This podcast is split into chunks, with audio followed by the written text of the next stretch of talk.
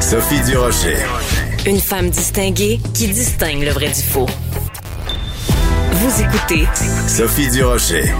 Quand on se compare, euh, on se console. Quand on se regarde, on se désole.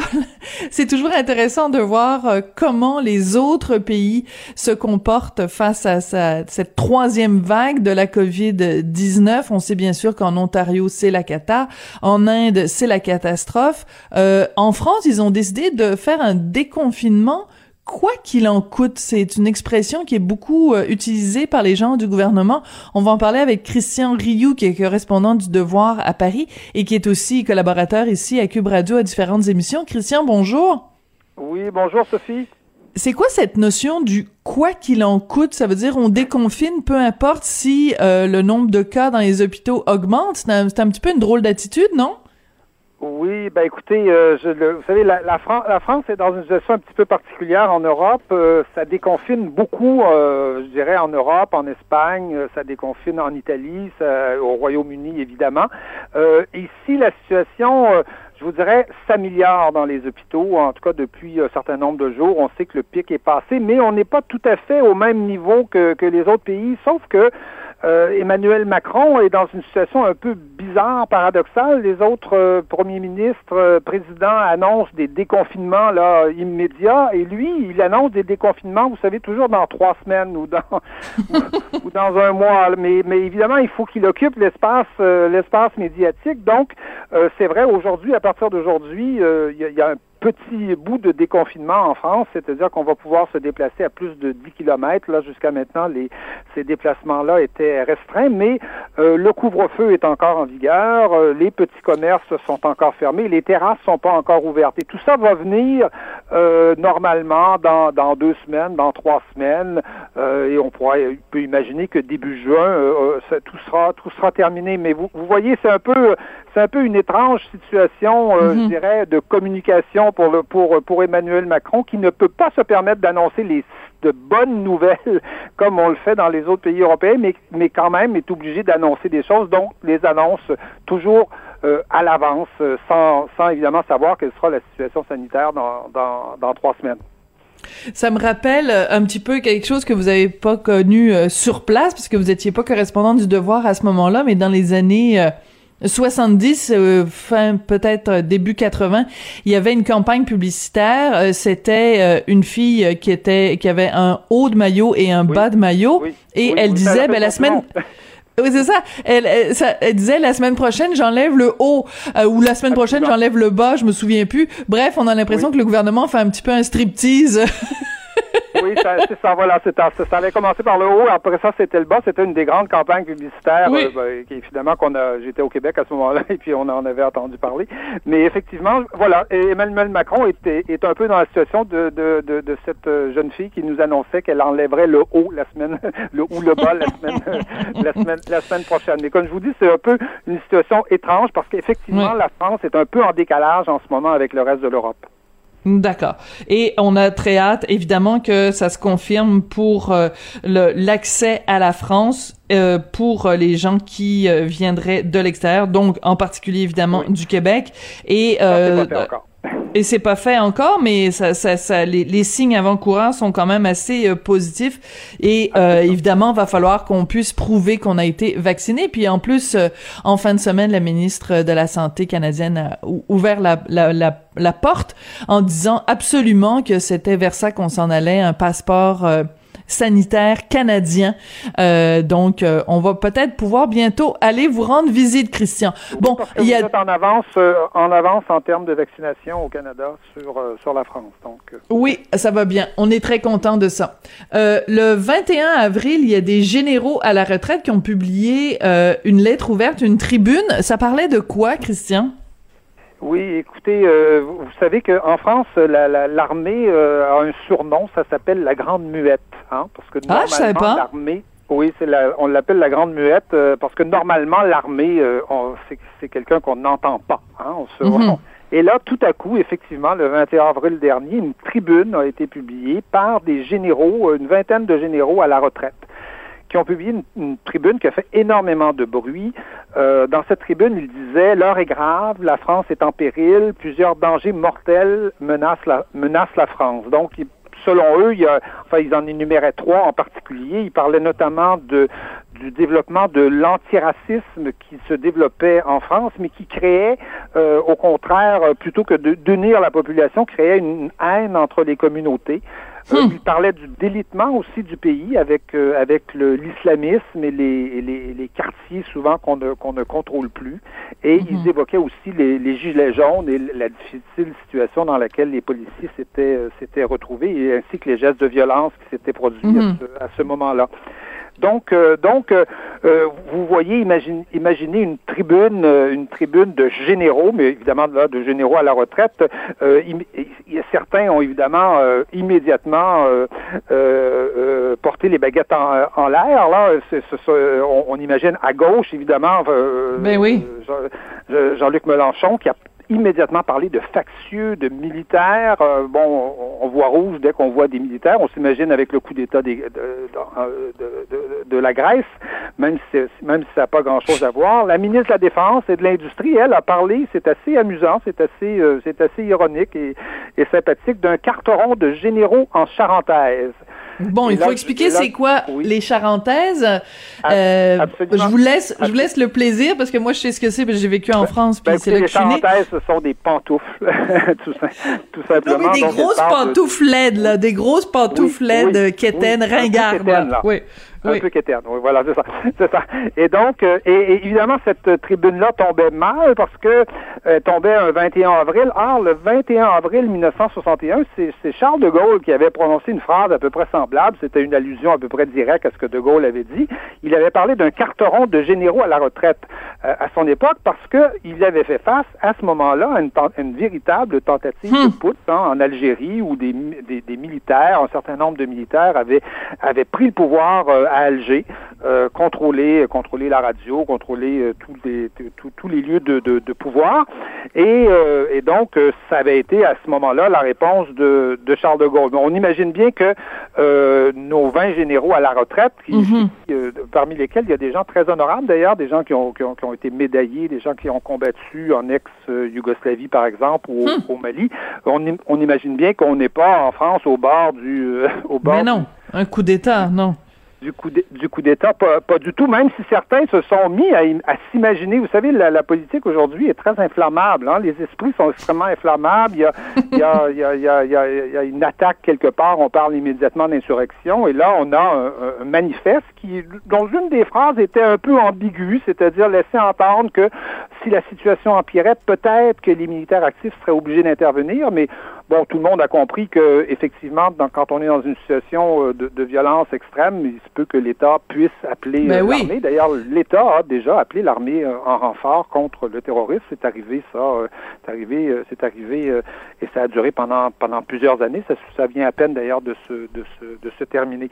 Ben, on se rappelle. Le plus. Oui. oui on, on, se rappelle, on se rappelle, Christian, quand il y a eu justement toute une vague d'attentats. Je me rappelle, on arrivait à l'aéroport à Charles de Gaulle et il y avait des militaires qui, qui faisaient la, la et qui se promenaient avec leur euh, leur, euh, leur gros fusil là. Et donc euh, c'était et, même sur les Champs-Élysées ou à plein d'endroits à Paris il y avait en effet des militaires parce que la, la, la situation était extrêmement explosive et dangereuse et on était content qu'il y ait des militaires justement. Mais sur le fond là sur ce constat que font ces généraux à la retraite quand ils parlent de de l'antiracisme la haine entre les communautés euh, la montée de l'islamisme sur le le fond, qu'est-ce qu'ils ont à dire, les gens qui sont pas d'accord avec cette tribune-là? Est-ce qu'ils contestent le fait qu'il y a des problèmes dans certains quartiers? Ben, le, le, problème, c'est qu'ils n'ont rien à dire. C'est ça, bon, voilà. fascinant, je vous dirais, dans cette dans, dans la réaction hein, qu'on a entendue, à, cette, à part Marine Le Pen, évidemment, qui a soutenu euh, qui a soutenu, l'intervention des militaires, quelques personnalités de droite qui l'ont fait aussi, mais le gouvernement lui-même n'a à peu près rien à dire, sinon que de ridiculiser un peu l'intervention, sinon que de dire les militaires n'ont pas n'ont pas à faire ça. Or, une semaine après la, la, la, la publication de la tribune, une, un sondage est sorti montrant que 50 58 des Français étaient d'accord avec la tribune. Imaginez, hmm. presque 60 des, des, c'est énorme. c'est absolument énorme. Et non seulement, non seulement ça, mais quand les militaires parlent de, du développement puis de la montée de la violence en, France, il y a 84% des Français qui sont d'accord. Quand on parle de délitement du pays, il y a 73% des Français. Et quand on parle de l'antiracisme qui crée la division euh, entre les communautés, il y a 74 des, euh, des Français qui sont euh, qui sont d'accord. Donc vous voyez qu'on on est dans une situation assez étrange où euh, cette tribune est publiée, les Français sont grosso modo d'accord, je vous dirais, les deux tiers des Français sont d'accord avec mm-hmm. ça. Et le gouvernement n'a qu'à dire, n'a à dire, n'a comme message que de dire les militaires n'ont pas à faire ça, c'est un scandale, c'est scandaleux qu'on publie une telle tribune, sans jamais dire euh, oui, il y a un malaise, oui, il y a des mm. problèmes, euh, sans jamais admettre qu'en fond, que, que, le fond de cette affaire-là, oui, euh, les Français reconnaissent qu'il y, a, qu'il y a ce type de problème-là en France. Peut-être que les militaires n'ont pas de, véritablement de solution à proposer, peut-être que celles du gouvernement sont les bonnes, mais c'est cette espèce de déni, je vous dirais, qui. Euh, qui étonne, euh, qui étonne la population et qui marque un, fossé, en tout cas, entre le hmm. gouvernement, entre, entre les une déconnexion. Et la population en général. Oui, oui, oui, c'est ça. Je pense qu'on peut parler d'une vraie déconnexion. Euh, on, peut imaginer que, que on, on, pense à, on pense à De Gaulle, mais on peut imaginer que des chefs d'État de ce type-là auraient au moins été capables de reconnaître, voyez-vous, soit leur tort, soit quelque chose, soit, soit un malaise dans la société. Mais au moins d'en débattre qu'Emmanuel Macron ne semble pas capable, euh, malheureusement pas capable de faire. Donc, je vous dirais que ça n'aide pas la situation, d'autant que la situation en France est quand même relativement explosive. Hein. Il y a des, la semaine dernière, Tourcoing a connu euh, quatre nuits d'émeutes. Euh, oui, puis il y a eu l'assassinat quand même. Oui, de cette policière ou en fait cette euh, dame qui travaillait euh, dans une gendarmerie qui a été euh, égorgée au cri de Allahu Akbar. Donc, quand il y a des, des anciens militaires qui disent, des, des, généraux à la retraite qui disent qu'il y a une montée de l'islamisme, il faudrait peut-être les écouter aussi, là. oui, oui, au lieu d'hurler au coup d'État, personne n'imagine que demain matin, des militaires vont essayer de tenter un coup d'État en France. C'est proprement ridicule. L'armée, de, de, toute façon, ces militaires sont à la retraite et l'armée n'est pas dans cette, dans cette situation-là aujourd'hui en France. Au contraire, elle obéit au doigt et à l'œil et à l'œil au, au, au, mm-hmm. gouvernement. Donc, au lieu de, au lieu de mettre de l'avant ce genre d'argument un peu factice, il serait peut-être temps de s'asseoir et d'examiner ces problèmes-là et d'en débattre avec la population. Oui, absolument. Euh, écoutez, euh, Christian, c'est une tradition en France le 1er mai. Il y a deux choses. Il y a le muguet. Euh, on commence la vente euh, du muguet le, le 1er mai. Oui. Et j'ai mes, brins en bas dans le. Dans ah, Ah, génial, génial. Vous êtes vraiment chanceux parce que nous, ici, c'est vraiment pas le temps. Là. Il fait, il fait froid, il fait frisquet. Non, pas vraiment. Mais peu importe. Donc, il y a cette tradition-là et il y a la tradition de euh, une manifestation très familiale euh, pour, pour y avoir euh, assisté de loin à quelques reprises. C'est, c'est un petit peu la fête le 1er mai où les gens descendent dans la rue. Mais là, ça, ça a viré, pas, pas à l'émeute, mais ça, ça a mal viré ce 1er mai 2021. Oui, ben écoutez, je, moi je pense clairement qu'on est en train d'assister euh, à, la, à, la, disparition de ce qu'a été la grande manifestation du 1er mai. Il va probablement en rester quelque chose, mais euh, on, se souvient que les... Euh, puis à Montréal, je pense que c'était comme ça aussi, même, même à l'époque. On se souvient dans les années 70, 80, 90, même jusqu'à jusqu'à 2000. Les manifestations du 1er mai, c'était des grandes fêtes. Hein. On allait là en famille. il n'y avait pas besoin d'être un militant pour aller manifester mhm. le, 1er mai. Ça ramassait d'ailleurs des centaines de milliers de personnes. Euh, samedi, vous savez, à Paris, il y avait entre 17 et 25 000 personnes. Pour, pour Montréal, ça serait un bon chiffre, mais pour Paris, c'est ridicule. Mhm. C'est absolument ridicule et on s'aperçoit qu'aujourd'hui, ne vont dans ces manifestations-là qu'à peu, à peu près que les militants. C'est-à-dire que mhm. les, les, les, milieux populaires, les ouvriers, les employés, les, les, les caissières de, de, de, de, restaurants, de, de, de, magasins ne vont plus dans ces, dans ces manifestations-là toutes sortes de raisons, euh, euh, parce que d'abord, ces manifestations-là sont de plus en plus violentes et euh, la mhm. dernière, en fait, ça fait au moins trois ou quatre 1er mai en France que la manifestation se, se, se, déroule très mal. Donc, évidemment, on n'amène pas ces enfants-là et on va pas se pointer, se pointer là.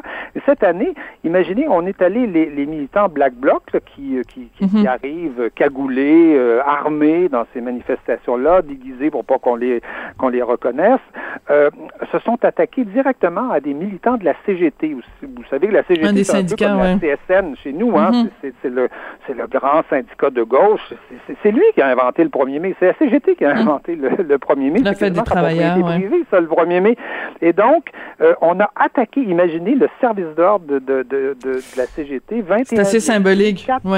Quatre, blessés graves. Donc, on, on voit bien euh, qu'une nouvelle gauche, quelque part, euh, surgit euh, et que la vieille gauche, une vieille gauche, quelque part, disparaît. Et le 1er mai, je pense, est en train tranquillement de, de, de, de disparaître. Ce n'est plus, c'est de moins en moins aujourd'hui un événement, un événement important dans la société. je vous disais pour toutes sortes de raisons, parce que c'est violent, mais aussi parce que les, les milieux populaires aujourd'hui ils ne vivent plus en ville, hein, ne vivent plus, enfin en France, les, pour, pour, pour avoir des milieux populaires, des milieux syndiqués, par exemple, il faut aller à 50 km à peu près parce mm. que on a, on a une ville qui est très embourgeoisée, on a des banlieues qui sont des banlieues immigrantes. Les immigrants participent pas en général à ces, à ces manifestations-là.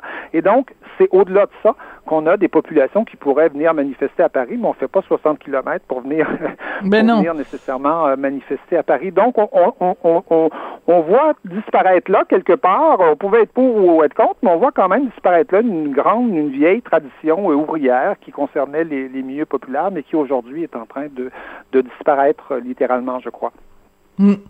Bon, ben c'est très intéressant puis très déprimant de voir euh, cette euh, évolution-là, mais c'est toujours intéressant d'en parler avec vous, Christian. Merci beaucoup. Bon muguet ben, et et bon déconfinement progressif. Donc, on a très hâte de savoir. Je vous, en, donnerai des nouvelles progressivement. Oui, Ça, va durer, je pense, un bon mois. Oui, le striptease progressif d'Emmanuel Macron. La semaine prochaine, j'enlève j'enlève une, une mesure de confinement. Je ne dirais pas que c'était pour autant sexy, mais bon. Euh, non, pas vraiment. non. C'était Brigitte Macron peut-être, mais Emmanuel, ça l'est moins. Bon, on va ah. arrêter les, les blagues, les blagues douteuses. Oui, exactement. Merci beaucoup, Christian. Merci, au revoir. Christian Rioux, qui est correspondant du Devoir à Paris et qui est euh, ben, notre petit correspondant à nous aussi. Euh, on l'aime beaucoup, on l'adore. Euh, donc à Cube ici, il est dans plusieurs émissions.